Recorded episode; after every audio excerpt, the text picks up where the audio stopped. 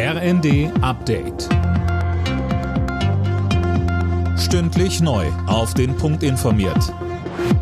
Ich bin Finn Riebesell. Guten Abend. Der Start des 49-Euro-Tickets im Januar wird wohl nicht zu schaffen sein. Die Verkehrsunternehmen meinen, dass die Frist zur Einführung zu kurz ist. Erst gestern hatten sich Bund und Länder auf die Finanzierung einigen können.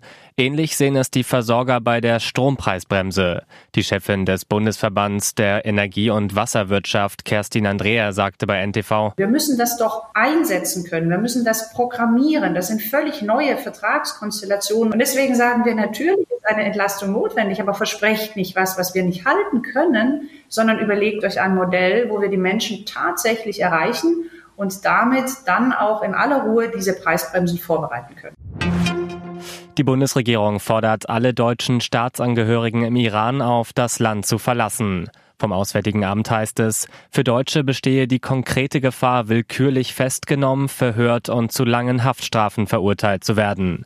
Im Iran gibt es seit Wochen heftige Proteste. Bundesaußenministerin Baerbock. Da ich als Außenministerin an der Seite der Menschen im Iran stehe, auf der anderen Seite auch eine Schutzverantwortung für diejenigen im Iran habe, die eine deutsche Staatsangehörigkeit äh, haben, reagieren wir mit dem jetzigen Schritt auf die verschärfte Sicherheitslage im Iran und stimmen auch solche Maßnahmen eng mit unseren internationalen Partnern ab.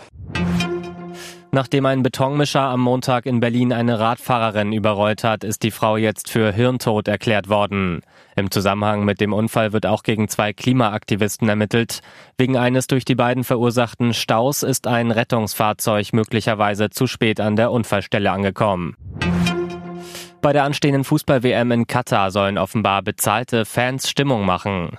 Wie die Sportschau berichtet, bekommen rund 450 Anhänger Reisen und ein Taschengeld vom Organisationskomitee. Auch Fans aus Deutschland sind dabei. Für sie alle gibt es einen Verhaltenskodex. Alle Nachrichten auf rnd.de